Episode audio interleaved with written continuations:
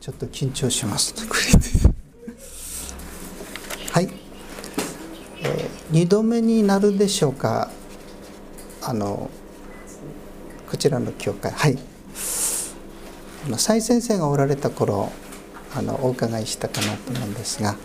まあ、こうして場所も変わってますよね。ええ、そうでした。でもここ非常に便利なところであのさっと分かりました。あのレストランとか食べ物が多いところであるっていうのをこう地図見てですねどんなところかなと思ってきましたがその地下鉄の駅からですねこうすぐということでまあ非常に便利なところですね。はい。では早速貴重な時間ですので、えー、予定の箇所からご一緒に聖書を味わっていきます。アリが蝶の葉を引いていく。ああヨットのようだ。こういう短い詩があるんですね。あの小さなアリがですねまあ何に餌にするのかあのアリの部屋をですね飾るのかですね。蝶の蝶の葉ったらこんな大きいですよね。一匹のアリが。アリが蝶の葉を引いていく。ああヨットのようだ。というふうにですね詩を書いた人がいるんですね。短い詩ですけども。なんか目に浮かぶような気がします私はですね。まあおそらく何か白い蝶なんでしょうね。こうヨットのこう穂のようにこう見えて。そして小さなアリが一生懸命それを運んで巣穴に入るでしょうかね。こんな大きなものがですねアリの巣に。そこはちょっと分かりませんが三好達治というですね日本の詩人がそういう興味深いあの詩を作っています。さてアンリ・ファーブルはご存知あうなずいてる方いますね。フランスのあの昆虫の研究者でありますがそのアンリ・ファーブルの昆虫記にですね、えー、虫の本能は創造者の賜物であると。ファーブルはクリスチャンだったんですね。といったことがこう書いてあるのですね。そしてこの本能はもう虫がもう幼虫の時から小さい時から持っているものであって進化。あの何て言うんでしょうかね。進化。大丈夫ですか？にはよらないとするんですね。でこのファーブルはチャールズ・ダーウィンと同じ時代の人でした。で2人はこう文通もしていたんですね。そしてこのダーウィンは虫の本能については進化論の仮説は成り立たないと。ファーブルさんあんたが正しいと言ったんだそうですね。そして私はこの虫だけではなくてこの聖書に出てきます岩だるきの本能もまたイナゴの本能もそしてヤモリの本能も主なる神様作り主なるお方の賜物であると。そのようにこう推測するのですね。そんなことをちょっと頭の片隅に置きまして司会の方に読んでいただいた箇所を味わっていくことにいたします。新年の30章の24節をご覧ください。この地上には小さいものが4つある。しかしそれは知恵者中の知恵者だまあですね知恵に憧れている例えば受験生などはですねこういう知恵があったらありがたいななんて思うんだろうと思うんですね。今朝堺教会の中に高校3年生が1人いましたね、まあ、彼はあの医学部を目指してですねこう勉強してるんですが彼は今ほどですねずっと小さい時から教会に来てますが知恵が欲しいなと思ったことはないだろうと思うんですよね。医学部の試験はちょっとやっぱり難しいですよね。英国でも難しい。うなずいてますね。日本でも難しいんですよね。医学部の試験はね。でそしてですねこの知恵があるその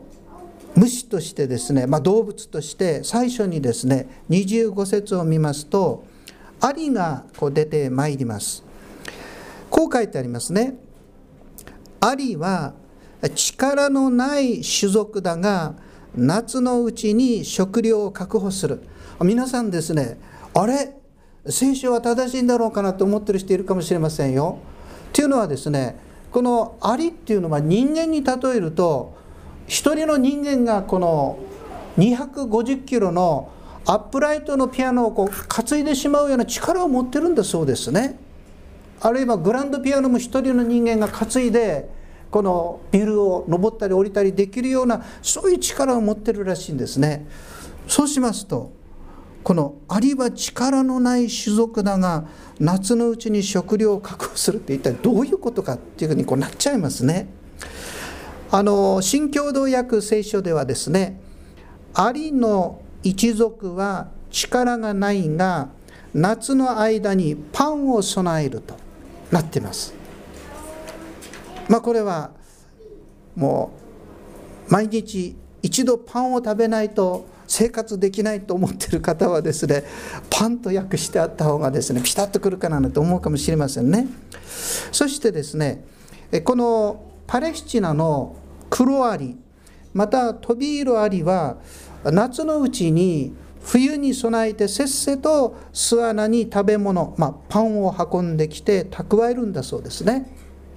まあ何でしょうか。力のないことを自覚するので、まあ、見ますとですねアリたちはみんなチームワークがいいですね。みんなこう力を合わせてですね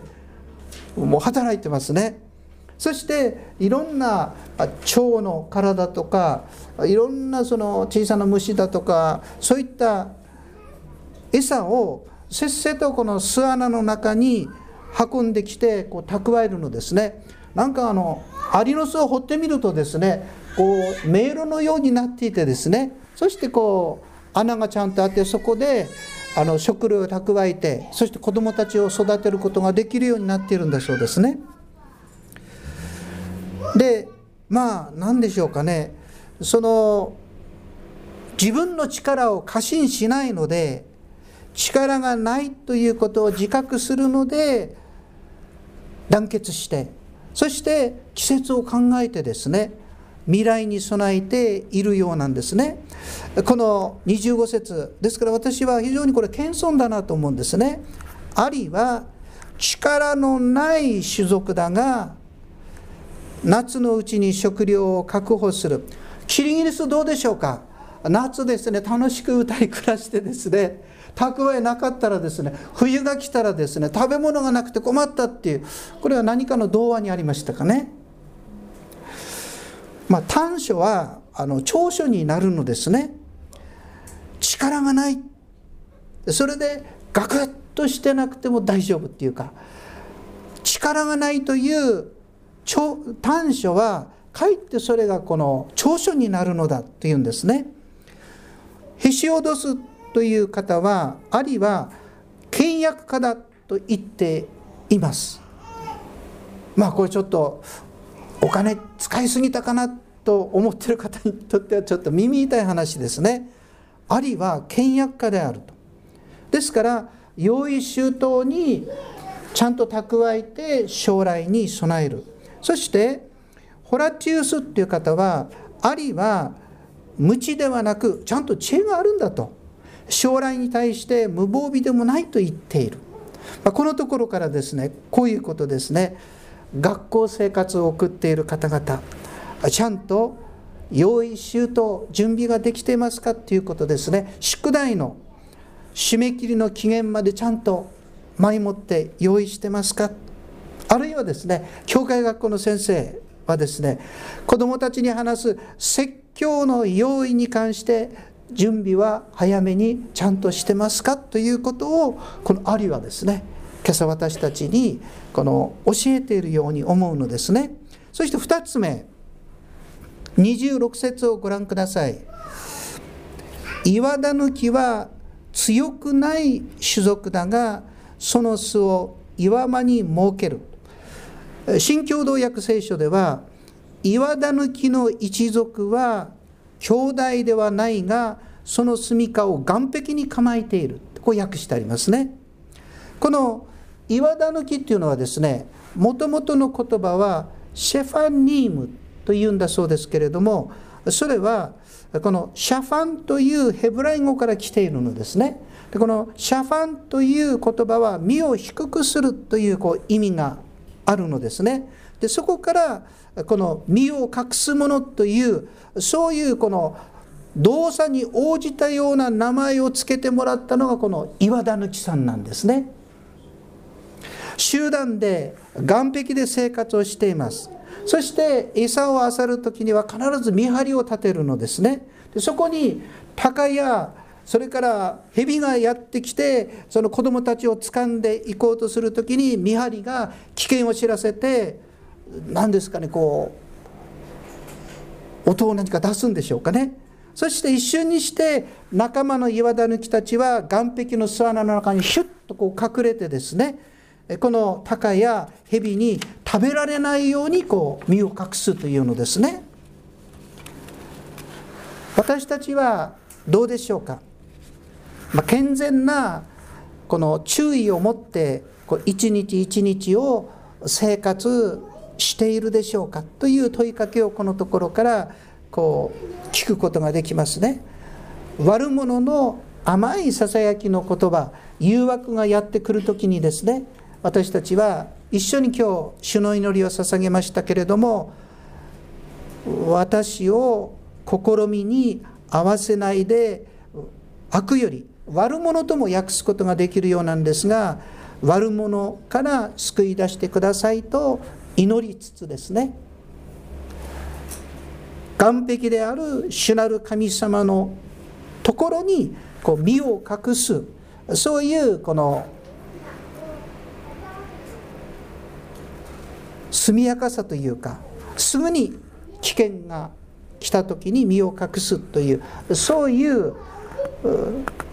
態度をですねいつも持っているでしょうか。という、まあ、そういう問いかけをこのところからこう聞くことができるのですね。この岩田抜きは強くないと書いてあります。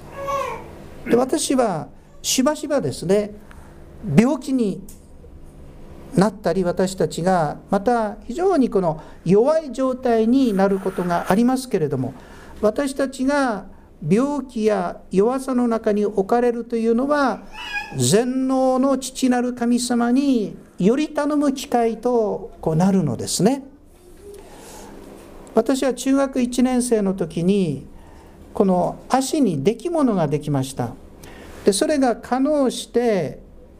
もう足が動かなくなりましてですね。それで近くの都市の病院に一月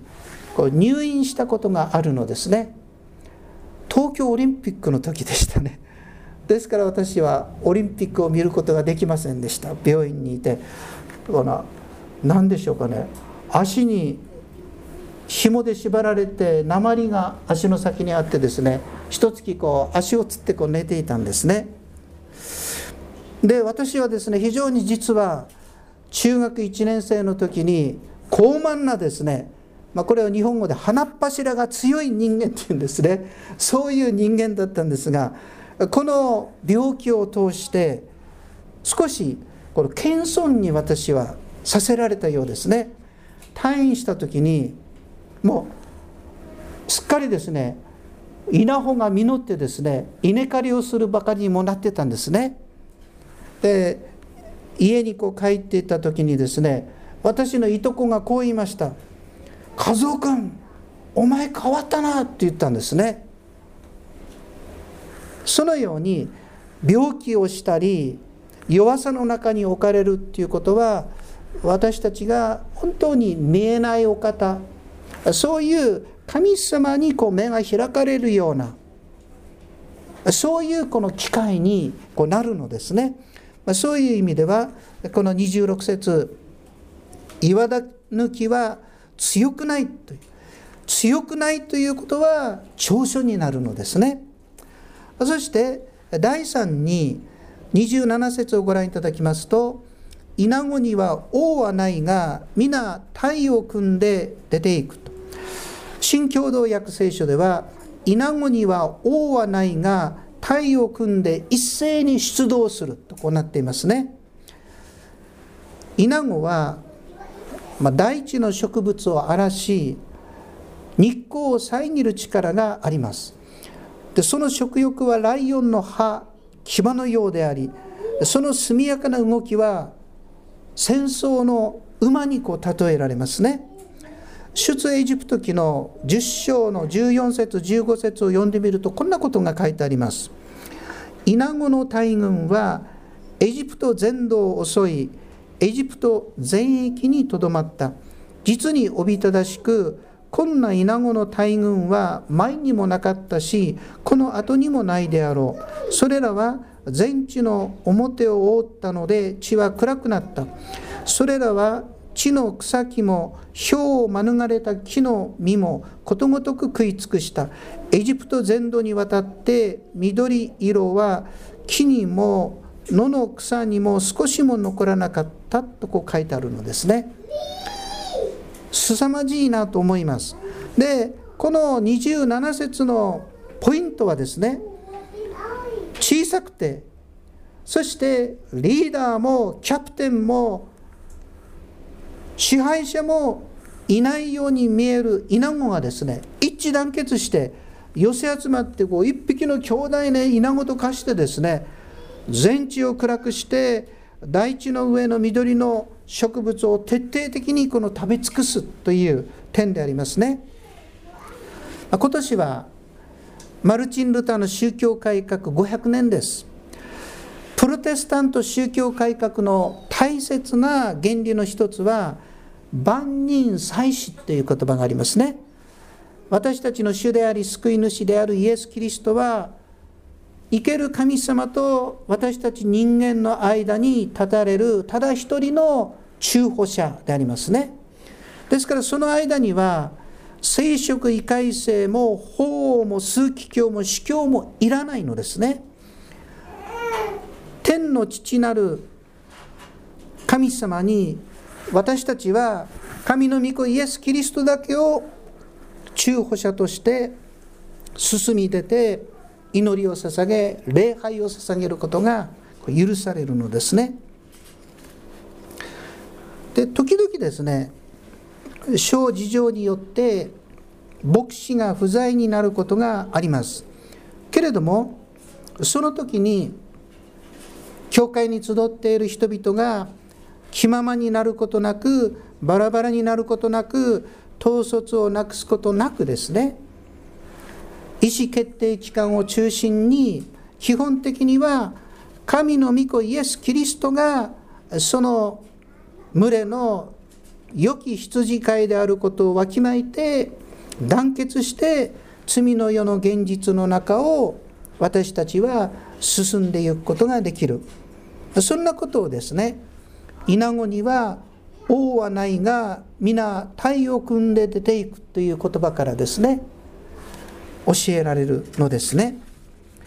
そして第4に28節をご覧ください。ヤモリは手で捕まえることができるが王の宮殿にいると。新共同訳聖書ではヤモリは手で捕まえられるが王の宮殿に住んでいる、まあ、似たような訳ですね。このヤモリはですね手で簡単に捕まえることができることからよく子供のペットとして飼われるようです。でヤモリは動きが速く夜行性であり目がそのようにできていてですね壁や天井にピタリと張り付いていてさっとこうですね移動することができる。ガラスの上にもつくことができるのですね。そしてヤモリの賢いところは王様の宮殿の高い天井に張り付いているということでありますね。以前にですねあのインドネシアに行ったことがあるんですがジャカルタのある家に泊めてもらったらですね朝になるとですねヤモリがですねちっちゃちっちゃって鳴くんですね。あのちゃんとこう天井に張り付いてんですね。あのインドネシアではどの家にもヤモリがいるらしいんですよね。で教会はですねこの時代また政治経済文明に本当にもてあそばれます。また赤ちゃんの手をひねるようにですね肩に潰されそうになることもあります。ですから王の王主の主であるイエス・キリストの父なる神様の宮殿を常にこの隠れ家としたいのですね。ヤモリは手で捕まえることができるがどこにいるかということですね。王の宮殿にいる。王の王である神様キリストのところにいる。これが一番の私たちのこう安全でありますね。そうであるならば病気の時も年を取った時も病気がちになった時もいろんな障害を得る時も私もこの頃こうなってきますが目もかすんだ時もですね耳も遠くなった時もろれつが回らなくなってもですねそして何をしても失敗して挫折をするような時にもですね脱出の道があるということなんですね。王の宮殿にいるならば神様のところにいるならば神のキリストのところにいるならばですね。なぜでしょう？神は試練とともに脱出の道も備えてくださる方であると書いてありますね聖書に。どうでしょうか？教会クリスチャンは小さいものではあってもですね神様がくださる知恵を持っているのですかということをこの「ありは岩田抜きは稲子はヤモリは今日私たちに問いかけているのですね。そして知恵がもし欠けてるならばですね惜しみ物惜しみすることなく与えてくださる主イエスキリストの父なる神様に願うように聖書にはこう書いてあるのですね。こんなこと書いてありますよ。主を恐れることは知識の始めである。信玄の一章七節に書いてありますね。私たちは知恵を願います。それは主を崇めることから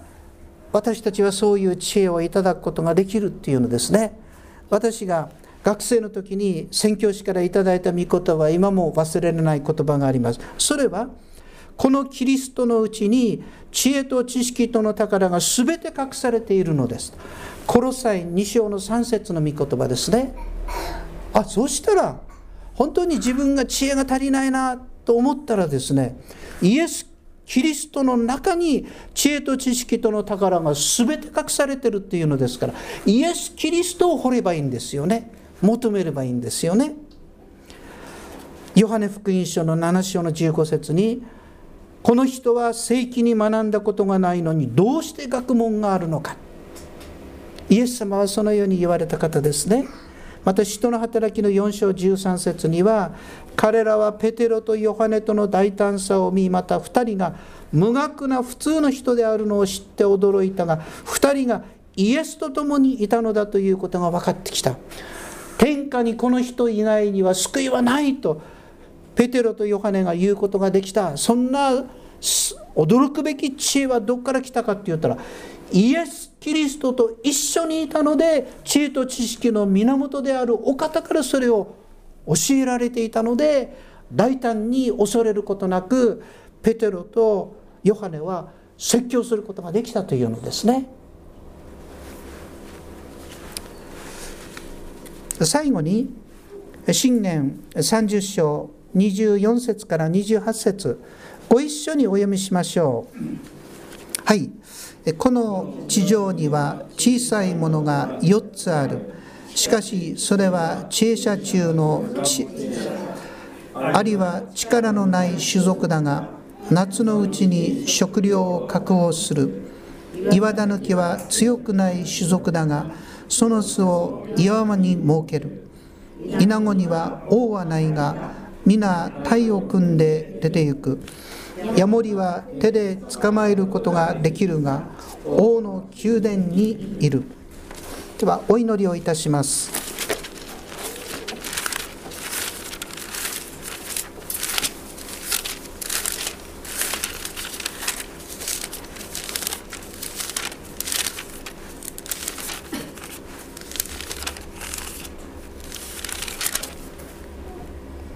あなた方の中に知恵の欠けた人がいるならその人は誰にでも惜しげなく